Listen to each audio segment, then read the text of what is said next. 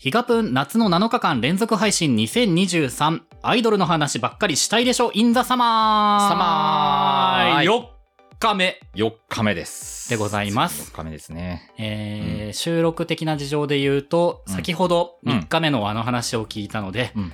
エビシバちょっとテンションが上がらないんですけれども。ゲソゲソゲソリ。10キロ減った体重をぶら下げながら、はい。えーエビシバ担当会でございます。イェイ。今日のテーマは、すごいぞ。兄ヶ崎兄ヶ崎兄ヶ崎。はい。え、兄ヶ崎兄ヶ崎ってなーに、何初めて聞いた？えー、兄ヶ崎もですね初頭みたいな。あのーざっくり言うと、うん。ラブライブです。あー出た。私この企画をね私物化してこれまであんまり話してこなかったうん。エビシバにとってのラブライブというものをね、確かに。そう、実はエ2ビシバさんね。り。話そうとしております。エビシバさんの中の、はい。そのアイデンティティの一つにやっぱね、うん。ラブライブって実はあるんですよね。まあ、あったと言うべきかもしれない。まあ、いいろんなことがあって厳密さが出ちゃったけど。まあああったんです。そう。で、色濃くあったんです。うん。兄ヶ崎っていうのはですね、うんうん。あのラブライブの、まあ、ミューズ初代、で、うん。アクア2代目、はい。でその次に出てきた、うん。3代目と見せかけて、うんうん。外伝的なふんふんふん。作品がありましてそれがですね「ラブライブ虹ヶ崎学園スクールアイドル同好会」っていうアイドル同好会。正式なそのラブライブの3代目ではなくってそのラブライブ外伝的な感じで位置づけられた作品があったんですね。ふんふんでそれがまあ今お伝えした「ラブライブ虹ヶ崎学園スクールアイドル同好会うんうん」という、まあ、作品名でありプロジェクト名であり、まあ、グループ名でもある。あ、グループ名でもあるで、え。ーこの、まあ後で詳しく説明しますけどこの、えーラブライブ虹ヶ崎学園スクールアイドル同好会」っていうのが、まあ、あのアニメ化されたんですね。ほうほうほう。でそのアニメーションになったその虹ヶ崎のことを、えー兄ヶ崎ああ、そういうことね。と呼ぶんです。はいはいはい。で僕そのアアニメーション化されたこの虹ヶ崎スクールアイドル同好会うん。の時空というか作品作りがねすんげえって思ってるのでなのでうん虹ヶ崎の中でも特にアニメーション時空がすごいなぜすごいのかどこがすごいのかっていうのを、えーこの「すごいぞ兄ヶ崎」はあ。というタイトルで、えー、オタ特有の早口で喋っていこうとしています。アニメーションとその原作は、その、うん。ちょっと違うっていうこと？まあ、その辺のね立て付けも話していきましょう。おー気になる。虹ヶ咲っていうのは、うん。えーとお台場にある高校を舞台にですねお台場なんだ。すそうなんです。あのこれここは掘り下げないですけど、あのビッグサイトです。もう言うならば。に虹ヶ咲学園はビッグサイトなんです。もう完全にビッグサイトの場所にビッグサイトの形をちょっとアレンジしただけの校舎が立ってるんですすげえ。すごいすげえとこに学校があるんだね。そううん。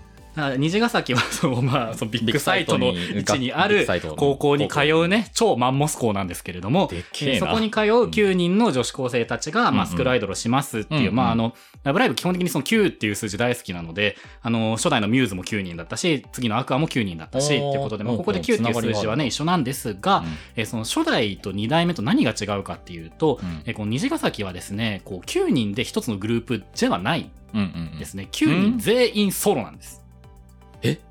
え ?9 人のソロアイドルが同じ同好会に所属しているという立て付けなんです。バチバチになりそうだね。そうなんですよ。で、うん。まあ、えーそのような設定の上で成り立っているアニメーション作品が、まあ、兄ヶほうほう崎ほうなんですけれども、えへー兄ヶ崎のすごいポイントを僕いくつかまとめてきましたお。えーまず一つ目ですね。ようんえー兄ヶ崎のここがすごい。おポイント楽し1、みはい。1。不遇炎上。ちょっと待って。炎上したん、炎上したんですか？まずで。すね、不遇？虹ヶ崎っていうのはすごく不遇だったんです。時を遡ること2017年おお、にです2017年だねったんだ。あの「ラブライブ!」というコンテンツにとってすごく大事なあの、うんスクールアイドルフェスティバル略してスクフェスっっていうアプリゲームがあったんですね。うん。で多分ね西村さんが狂ったようにそうなんですよ、うん2014ぐらいにリリースしたのかな？そこから多分5年間ぐらいはすごいそのアプリゲームの中で流行ってたパズドラモンストスクフェスぐらいの感じだったと思うんですよ。うん。で横に持ってそのなんかそのアイドルの楽曲に合わせてこうシャンシャンシャンシャンする、うん。シャンシャンするっていう言葉でそのスクフェスをプレイするっていう表現が一般的にわりかし通じるぐらいうん。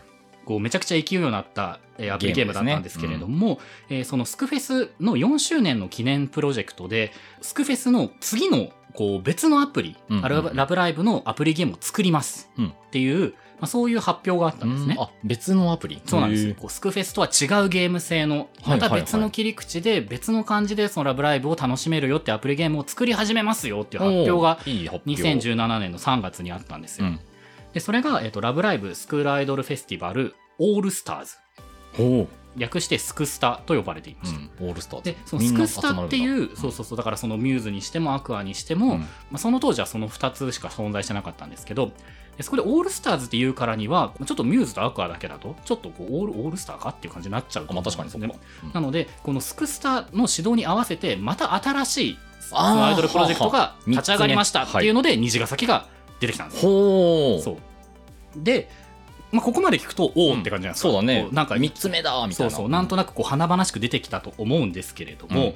えー2017年にその発表があってから、うん。実際にその今言ったスクスタうん。っていうそのアプリゲームがリリースされるまでに2年半かかっちゃったんですね。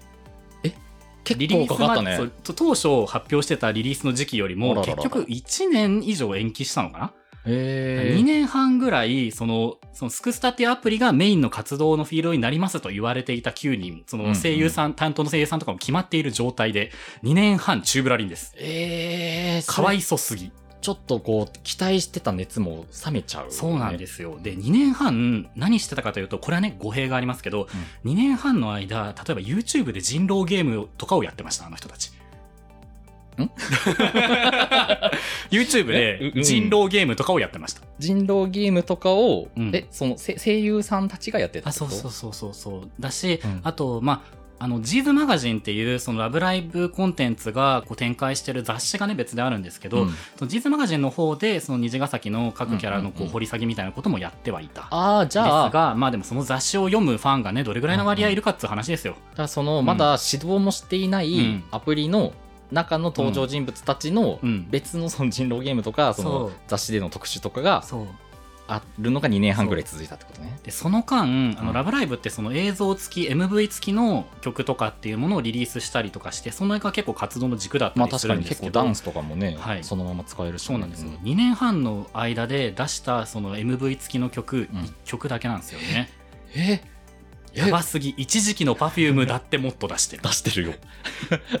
え？そんな状況だったんですよ。しかも雑誌の方の企画でもそのうん9人ソロっていうのを多分運営側がプッシュしたかったからか、だから多分人狼とかもやらせてたんですよね。そのお互い戦え戦えなんですよ。はいはいはいはい。雑誌で毎月毎月人気投票やって毎月毎月1位から9位まで順位発表してたの。すげえ、なんか一時期のワックみたいなひどいよねことやってる。で、しかもさ、9位になった子になんかやたらと布面積の少ない衣装を着せたイラストとかわざわざ紙面に載せてたんですよ。あ、じゃあちょっとなんか罰ゲーム的な感じになっちゃうんだ。でそんな状態で、まあ2年半ね、もうなんていうんですかね、こう塩漬け状態でそうだね、使ってるね。動いてた虹ヶ崎でそんな状況だったので、さっきそのアニメ化した兄ヶ崎の話しましたけど、その当初はアニメ化の予定も特になかったらしいんです。あ、そうなんだ。そう。そのスクスタっていうところで活動していきますっていうふうに、その中の人声優さんたちも伝えられてたらしいんですよ。はいはいはい。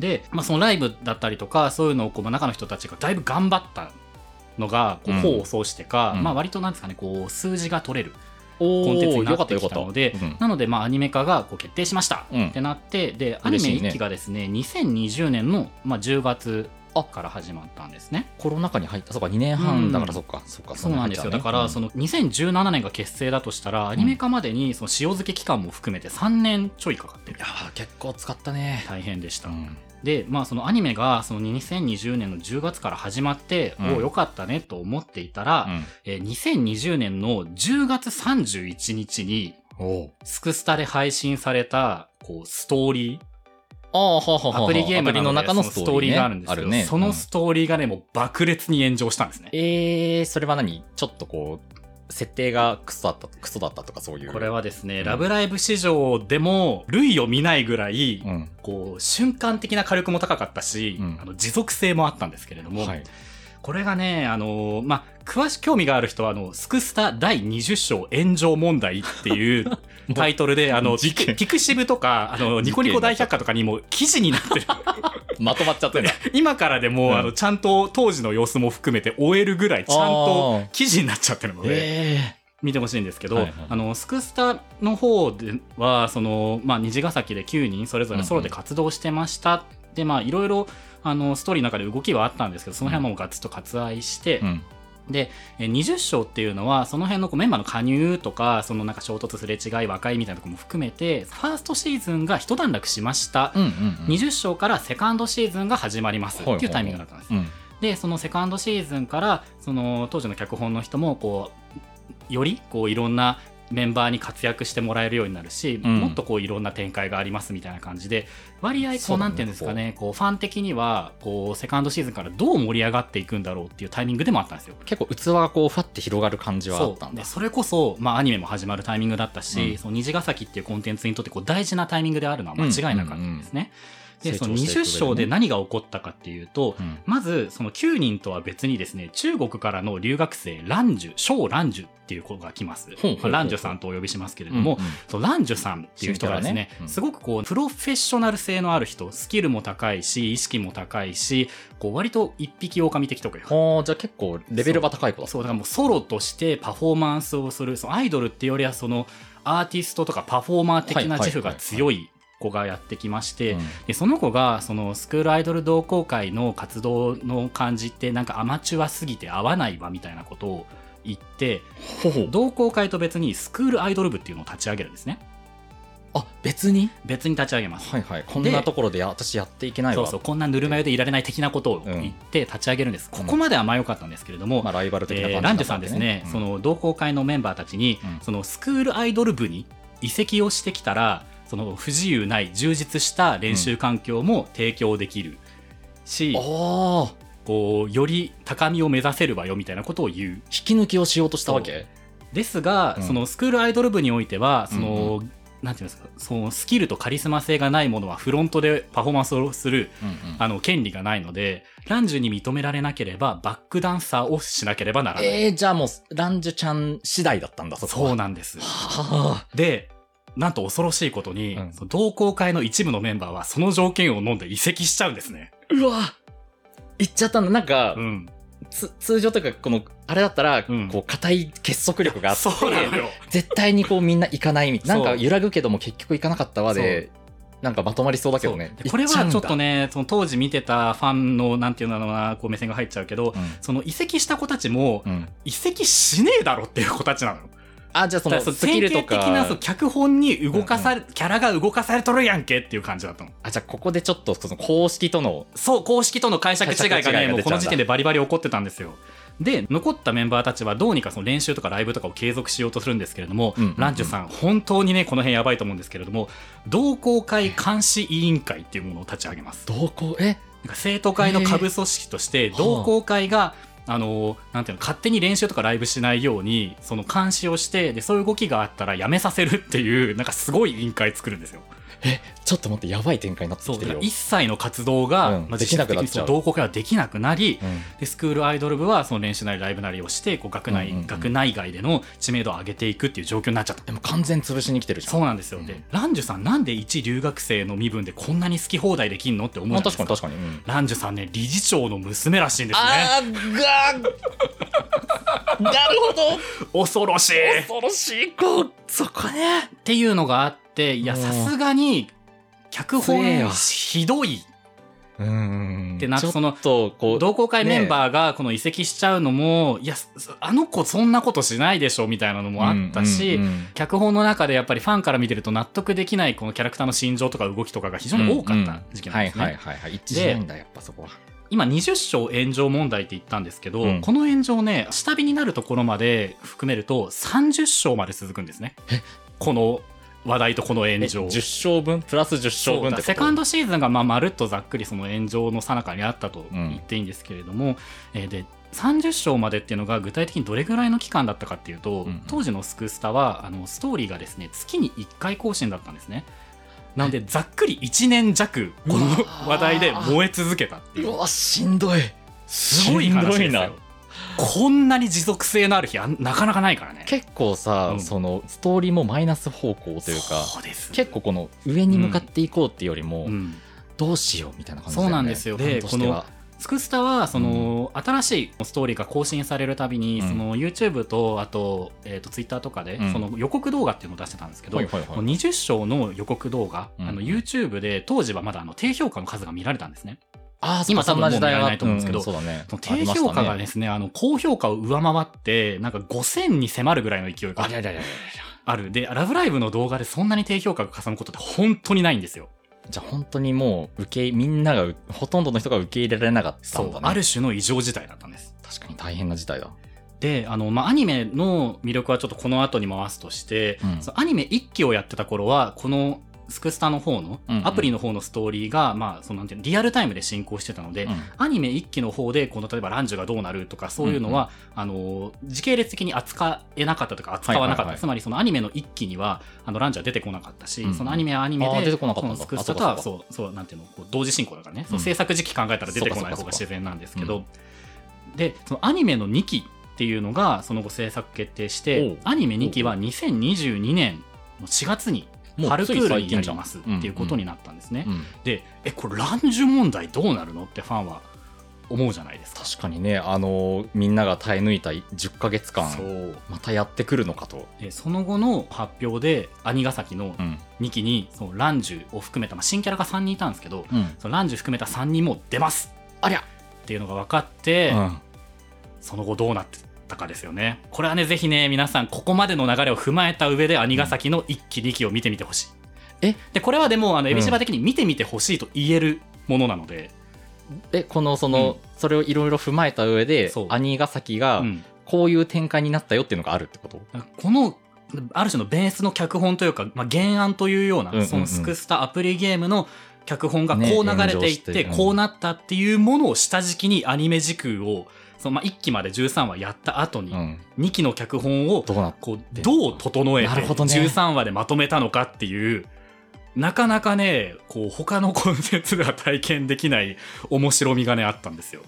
すっごい気にでこれはあの僕としてはそのここまで踏まえてうん兄ヶ崎1期2期見てほしいとおすすめできるのでその部分は安心してほしい。ああ、じゃあ、そのもう、まるまる同じ流れ的にはな、もううまいことをと整えて整えて、これだったら大丈夫でしょみたいあな感じになってるってことね。ランジュさんへのこう「ラブライブ!」のファンからのこうヘイト、まあ、うんうんヘイトって言っちゃうけども、ヘイトをどうランジュさんのなんですかねこうキャラクターの演出とか描写とかを変えることによってその辺のヘイト管理をどうしたのかとか監視委員会は結局じゃあいどうなったのかとか、うんうん、そね。そのいろいろあるよね。スクールアイドル部と同好会の関係性とか、うんうんその立ち上げる経緯とかその和解するのかどうかとかっていうところもやっぱり当然出てくる疑問ですよね。うんその辺をねねもうどうにかこうにかしてくれたのがえー有ヶ崎2期なんです。なんか今のところ職人の仕事でございます。聞いた話だと、はいもうぜそのめちゃめちゃ燃えたやつを綺麗にするのは、うんやや不可能な気がするけどね。すごいんですよ。気になるわ。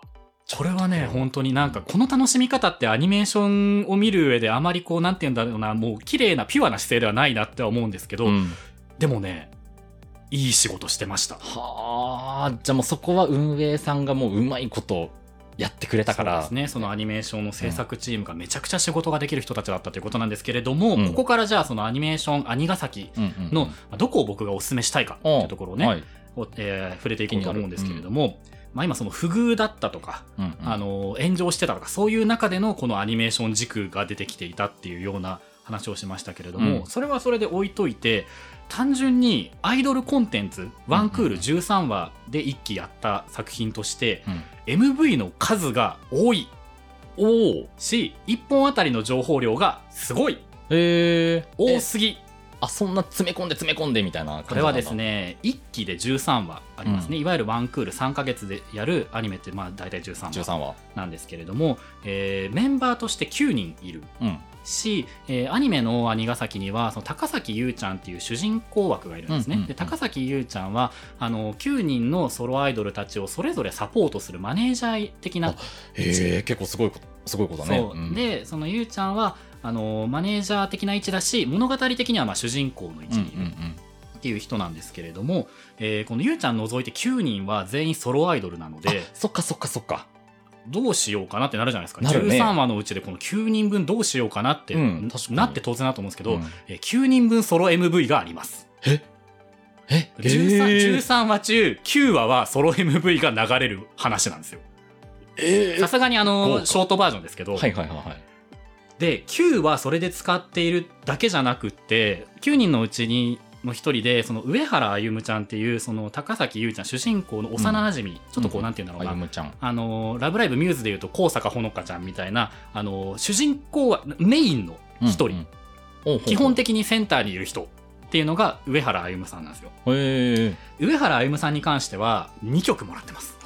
豪華ですね。なので9人それぞれ MV やってるだけじゃなくってそのそっか。そう。10, 10 10あるんだ。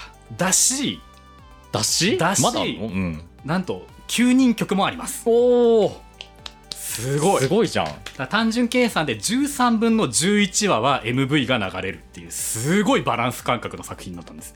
じゃあもう楽楽曲のうん。その何、あのボリューム感はすごいやっぱすごい。だってあったんだ。そう。充実してたんだね。全部全部っていうかそのソロに関してはうん。全員分書き、そのアニメのために書き下ろしてるから新曲だったし。そうだよねえげつないそんなバランス感覚で制作成り立つんかっていうぐらいの密度だったんですよ、でうん。その MV の中でその例えばそのスクスタでそのキャラがこう着ていた衣装とか、うんうんうんその実装されたイラストとかをこう MV のなんていうんですかねこうソロショットの中でうん。こう輸入してみたりとか。ほうほうほうほう。あとはこれね本面白い当すごいなと思うんだけど、例えばその担当してる声優さん中の人がどこどこ行ってきましたみたいな風に SNS で上げてた写真と同じ構図でそのこうメンバーがこうポーズ取ってるようなだから中の人と同じことをこのキャラクターにやらせるみたいなのを MV に入れてみたりとか。つながってんだそこ。そういうこう元ネタがあるような演出って、うんうん。あのオタ全員好きじゃないですか。好きだね好きだね。確かにそそうれいうのを入れ込んだソロ MV が9人分。ああじゃあそれあれだね。もうさいその MV も、うん。多分もうファンがこうねこれはこれそうこれはあれみたいなね。やってますやってます大好きそういうの。まとめブログでも見たし YouTube でも見た。大大大好きですそういう大好き。これ絶対ここから持ってきてるよねみたいなのがねもう非常に盛り上がったんですよね。確かにくくすぐりますね。すごいんですよ。でこの辺のこの MV のこう物量と丁寧さっていうのはこのさっきお伝えしたそのランジェさんがねあの入ってくるアニメーションの2期でも同様のクオリティでやってくれてますのではあ1期も2期もね豪華ですねそれはオタが大喜びの仕掛けまみれなんです。その2年その3年前とかはうん。1曲しかもらえなかったそうよ。だって人たちが、なんかもう人狼ばっかやらされてさ もうこのグループはもうダメだみたいなこと言ったりしてたんですよ。じゃあもうアニメとしてはもううん本当大大大成功みたいな、そうちょっとなんかどれぐらいその売り上げ的に振るったかちょっとわかんないですけどでもめちゃくちゃいい作品でした。そのお話とか、うん。その制作とうんか曲とかはもう大満足、すごいいい水準でやってくれましたしあとお台場がね舞台なのでそのうん都内在住の人とかはそのお台場の知ってるあの景色がめちゃくちゃで出てくる聖地巡礼しやすい。そうそうそうそう、それこそそのビッグサイトもそうだし、うん。あのダイバーシティとかもそうだし、あと今なくなっちゃいましたけどヴィーナスフォートのねあの噴水の横のステージとかもう知ってる景色めちゃくちゃ出てくるんですよ。あここあれだみたいな。そうだ聖地巡礼もしやすいし巡礼などしなくてもここって歩いたことあるなみたいな感じのところがいっぱい出てくる、はいはいはい。あそれちょっと見見ながら面白いかも楽しいですしれないなそうでまあこれとはまた別にですね、うん。その兄ヶ崎をおすすめしたいポイント一押しポイントが1個ありまして、さっき出てきたその高崎優さん主人公枠とうん。その幼なじみの、幼馴染。まあ、こうある種メインのスクールアイドル上原歩夢さんがいましたよね、えー上原歩夢さんの、うん。そのゆうちゃんへの愛が重すぎる。あそういう感じそっか。めちゃくそ重い。ラブライブってちょっとそのゆり感がそうですね。まああ一応まあ、あの、クソデカ友情として僕はね、処理してますけれども、えーまあその、あゆむさんはですね、そのゆうさんの幼馴染で、多分幼稚園とかから一緒なのかな、もう結構なでそのもうゆうさんのこと大好きなんですよ。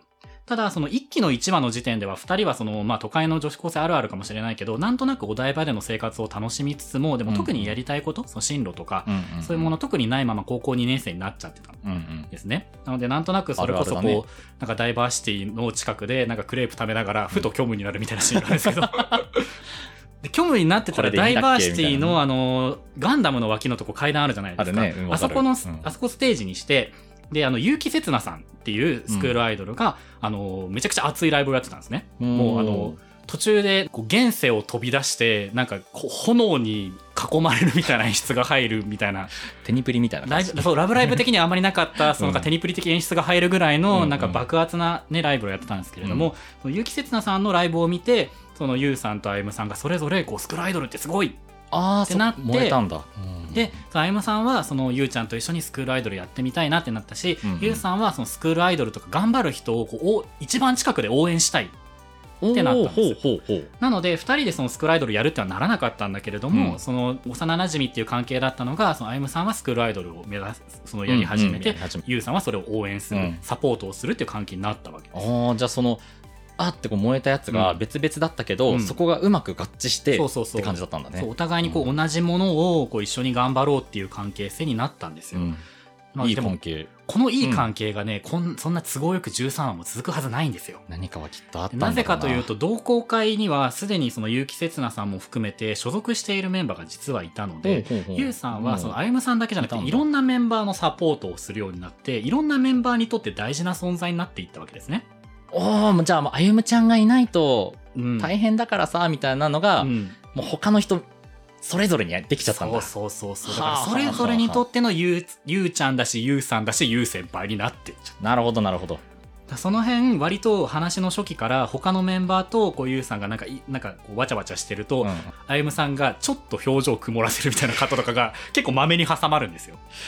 なんか私だけのものだったのにそう。でその辺のこう歩夢さんのモヤモヤとか、うんうんうん。そういう何かがある種こう溜まって限界迎えちゃうのが一期の10話11話で来るんですね。ほう。10話は、まあ、この手のコンテンツによくある、まあ、うん。夏合宿会あだったんですけれども夏合宿会の夜、うん。まあ、学校で泊まってたんですけど、うんうん夜そのゆうさんとせつなさんがなんか2人でなんか喋ってるのをこうあゆみさんが目撃しちゃうんですね。ありゃりゃり。距離があったので何話してるかよく分かんなかったんですけど、なんか2人だけで何か喋ってるしなんかうん。なんていうんですかね。こうちょっとこう雑談とかじゃなさそうなあ感じがしちゃう。ちょっとなんか距離感近い感じで喋ったりしてるのかな？ゆうちゃんどうしたの？ってなっちゃう、うん。なっちゃったまま11話に行きます。あら。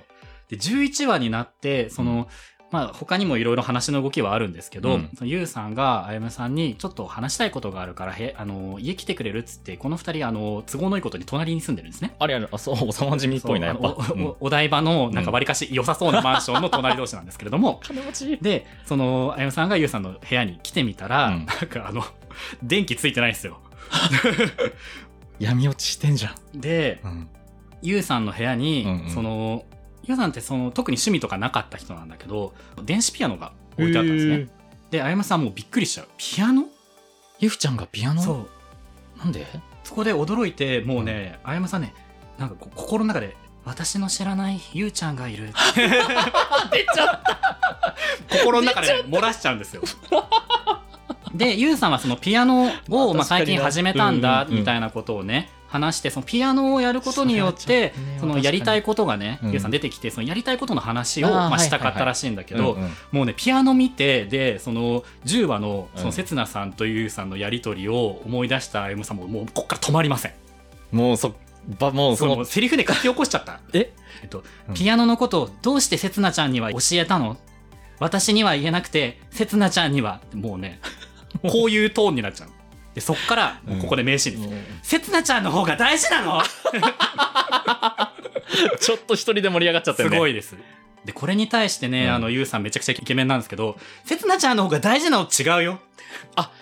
スッて。そうもうねもう。間髪入れず。違うよ。食い気味でいくんだでここでなんとなく一瞬沈下するんですけど、うんうんゆうさんがね、私、夢があるんだみたいなことを言おうとしたら、もうね、あゆむさん耐えきれなくて、いやーって言って、なぜかね、押し倒しちゃう。ゆうさん押し倒しちゃう。ベッドに。って言っていやーって言って、押し倒しちゃう。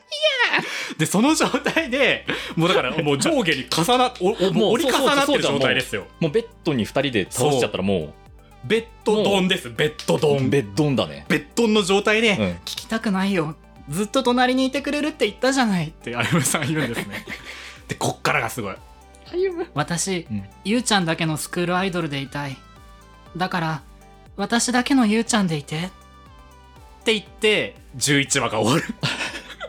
歩む歩むえそれ歩むは上下どっちですか？上です、上です。だって押し倒してんだから。そっかやだいやーってタックルして、ベッドの上で押し出してる。でも、ここね、このセリフもすごいんですけど、演出もすごくって、うんうんあの、せつなちゃんの方が大事なのっていうあたり、うんめちゃくちゃカメラがブレるんですね。あじゃあそのアニメのカメラってブラさなければブレないじゃないですか。人が持ってるわけじゃないから。わざとブラしてるんですよ。ああじゃあそれでこう歩夢ちゃんの心情を表現してんだそうそうそう。ここのねあゆむさんのね作画もねあラブライブでこの手の作画するかねっていうぐらいシリアスで。へえだしアクションシーンだ、ね、あと、そのゆうさんが私夢がみたいなことを言い始めた瞬間に一瞬、こう、あゆむさんのこう正面からのカットが挟まるんですけど、ほうほう。あの、アニメでよく見る不穏なシーン、あの、うんうんうん。キャラクターのこう、斜め上から魚眼レンズみたいな感じで映すのあるじゃないですか。ありますね。サスペンス系のさね。うん。演出とかでやる、ちょっとこう魚眼で、こう、キャラの顔がちょっとギュッと歪むやつ。うん、ちょっと怖い感じに映るやつね。不穏なとか不安な感じを表現するときにやるやつ。日暮らしでよく見るやつだ。そう、日暮らしカットが挟まる。怖くない？あでもそう、そう、日暮らしほどじゃないけど、でもうんそういう歪ませ方をしたカットをわざと入れたりとか。だってもうその歪ませ方したらさもう本当にシリアスなやつそうなんですよ。で、極めつけはですね、うんその、私だけのゆうちゃんでいて、みたいなことを言ってる時に、んその二人を、カメラは映さずに床を映すんですね。で、床には、その、タックルした際に落ちちゃったスマホ、二人のスマホが折り重なってるんです。いえ？なんてことなのって思って。もうスマホはもう始まっちゃってんだ。ねえ、もう、何の暗喩なのね、みたいな。っやだ。ていうような、すごい濃度の高い演出が11話で見られますし、うん。2期以降もそのねさっきお伝えしたその20章炎上問題をどう兄ヶ崎時空が料理したかっていうのがめちゃくちゃ楽しめますのでえ皆んさんぜひ兄ヶ崎ちょっと見てください。この夏は兄ヶ崎かもしれない。本当にそうかもいやちょっと見てみる。えそれ、うん。ちなみに、はい。あのー配信とかしています？これがですねあのプライムで配信してたはずなのになくなってるんですね。おー。なのでちょっとタイミング的にありますけど D アニメとかであればどうやら残っているようです。まあじゃあ皆さんねあのうんうん。アニメ、D アニメでしかね見れないアニメも結構ありますからあありますね。の D アニメに加入してもうこの夏はアニメをねこう全身全霊で浴びていきましょう。D アニメすごいもんね。すごいです。何でもあるから。でちなみにですね、アニメ、そのテレビシーズンとしては1期2期で一旦終わってるんですけれども、うんうんうん。えっと、OVA も制作されましたし、あと2024年からは劇場版3部作のね、あの制作も発表されてますので、え兄ヶ崎の時空はまだ終わらないの。ー、じゃあこれから終える、コンテンツなんだ。そうなんです。あーおもろ。僕がね、家あの、この連続配信の2日目でお伝えしたラブライブミューズは、もう基本的には後追いができるっていう楽しみ方でしたけれども、兄ヶ崎に関しては、この今お伝えしたアニメ1期2期は後追いできるし、うん。この先出てくるその劇場版3部作っていうのは今からリアルタイムで楽しめるよっていうめちゃくちゃ美味しいコンテンツなんですね。ちょっとラブライブの架け橋になってるじゃないですか。ということでですね、オタ特有の早口でおそらく30分ぐらい喋ってきちゃいましたけれども、僕から伝えたことは以上です。いやでもすごい。兄ヶ崎いい。よ。めちゃめちゃ気になった。おすすめでございます。中の人のね、ライブもすごい力入れてて、結構うんうん大きな会場とかでね、コンスタントにやってたりしますし、全体の9人のもやるし、その、ショニーズのユニットのね、うんうんうん。ライブとかも、ユニットのライブとかやるの。ユニットコーナーがライブ中にあるんじゃなくて、ユニットのライブをやる。えじゃあもう本当人気としてもすごいんだね、やっぱ。すごい今、うんうん。やっぱね、やっぱさすがラブライブというかなんというか、すごいねうまいんだね熱のあるコンテンツですので、なんかね、正直にその兄ヶ崎を楽しむんであれば、やっぱりこの炎上そう、しょうん？炎上騒動は知っといた方がむしろ楽しめるかなと僕思って、ね。ちょっとポッドキャスト的にこの手の炎上をね、語るのってちょっと僕も抵抗あったんですけど、うん。でも兄ヶ崎に関してはぜひ知った上で見てみていただきたい。その、まあ、結末として、うん。とてもあのその ibi 柴さんの中では、こういい方向に行ったからそうですね。そのなんか炎上もね炎上の一つもなんかこう、家庭としてはい。楽しむっていうのはいいかもしれないね、ので、皆さん、ぜひこの夏、兄ヶ崎、楽しんでみてはいかがでしょうか？日が分夏の7日間連続配信2023アイドルの話ばっかりしたいでしょ in the summer ありがとう。言い忘れてた。4日目、こんな感じで終了いたします。皆さん、あとね、5、6、7日目、はい。どんな話をどんな感じでするのか、楽しみにしといてよね。みんなで兄ヶ崎見ようぜ見ようぜはい、バイ。すっきりみたいなすごい気持ちいい。